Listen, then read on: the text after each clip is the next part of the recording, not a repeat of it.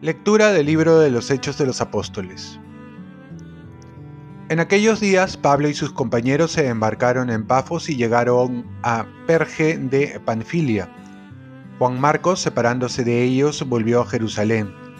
Desde Perge siguieron hasta Antioquía de Pisidia. El sábado entraron en la sinagoga y tomaron asiento.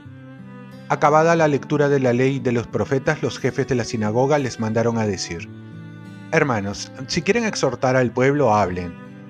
Pablo se puso de pie y haciendo una señal con la mano para que se callaran, dijo, Israelitas y los que temen a Dios, escuchen.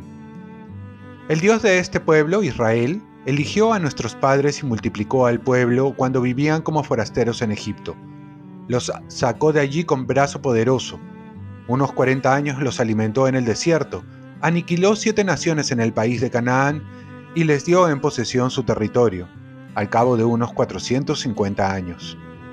Luego les dio a Saúl, hijo de Quis, de la tribu de Benjamín que reinó 40 años, lo depuso y nombró rey a David, de quien hizo esta alabanza. Encontré a David, hijo de Jesé, hombre conforme a mi corazón, el cual hará siempre mi voluntad. Según lo prometido, Dios hizo surgir de su descendencia un Salvador para Israel Jesús. Antes de que llegara, Juan predicó a todo Israel un bautismo de conversión y cuando estaba para acabar su vida decía, Yo no soy el que ustedes piensan, pero detrás de mí viene uno a quien no merezco desatarle las sandalias.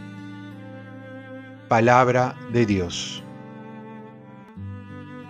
Salmo responsorial. Cantaré eternamente tus misericordias, Señor. Cantaré eternamente las misericordias del Señor. Anunciaré tu fidelidad por todas las edades, porque dije, tu misericordia es un edificio eterno, más que el cielo has afianzado tu fidelidad. Cantaré eternamente tus misericordias, Señor. Encontré a David, mi siervo, y lo he ungido con óleo sagrado, para que mi mano esté siempre con él, y mi brazo lo haga valeroso. Cantaré eternamente tus misericordias, Señor. Mi fidelidad y misericordia lo acompañarán. Por mi nombre crecerá su poder. Él me invocará. Tú eres mi Padre, mi Dios, mi roca salvadora cantaré eternamente tus misericordias, Señor. Lectura del Santo Evangelio según San Juan. Cuando Jesús acabó de lavar los pies a sus discípulos, les dijo, Les aseguro, el criado no es más que su amo, ni el enviado es más que el que lo envía.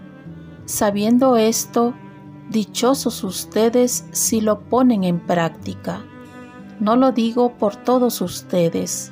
Yo sé bien a quienes he elegido, pero tiene que cumplirse la escritura. El que compartía mi pan me ha traicionado. Se lo digo ahora, antes de que suceda, para que cuando suceda crean que yo soy les aseguro, el que recibe a mi enviado, me recibe a mí, y el que me recibe, recibe al que me ha enviado. Palabra del Señor. Paz y bien. Somos enviados a llevar la caridad con humildad. Jesús acaba de mostrarles que el amor no es teoría, sino una cosa práctica como ponerse a lavar los pies, es decir, ponerse al servicio concreto. Jesús no quiere que nos quedemos en palabras, en teorías, sino en acciones concretas, ponerse en el último lugar y servir como Él lo hizo, sin muchos protocolos. Al terminar de lavarle los pies, le envía a sus discípulos, haciéndole ver que el mensajero tiene la autoridad del que envía. Jesús sabía que se puede caer en la tentación de quedarse en las palabras y dejar las obras de caridad, de ser enviados olvidándose que nuestra mejor arma es la humildad, que nos va a abrir todas las puertas, y la caridad, que es el mayor bien que podemos hacer al prójimo. Somos enviados como Jesús también fue enviado por el Padre. Ahora Él nos envía a llevar el mensaje de salvación, a invitar a todos a sentarnos a una mesa juntos, a reconocernos como hermanos, a decir que el mundo hay una manera más plena de vivir en la caridad y en la humildad.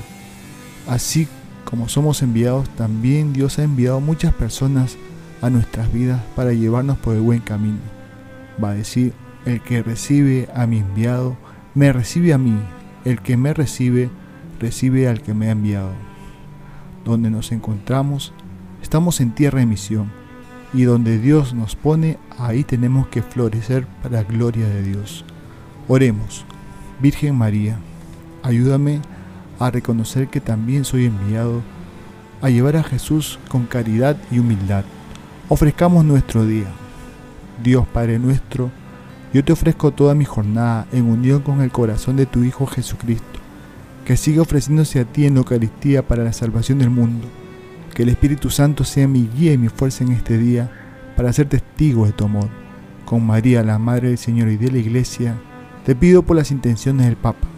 Con San José Obrero te encomiendo mi trabajo y mis actividades de hoy para que se haga en mí tu voluntad. Y la bendición de Dios Todopoderoso, Padre, Hijo y Espíritu Santo descienda sobre ti. Cuenta con mis oraciones y yo cuento con las tuyas y que tengas un santo día.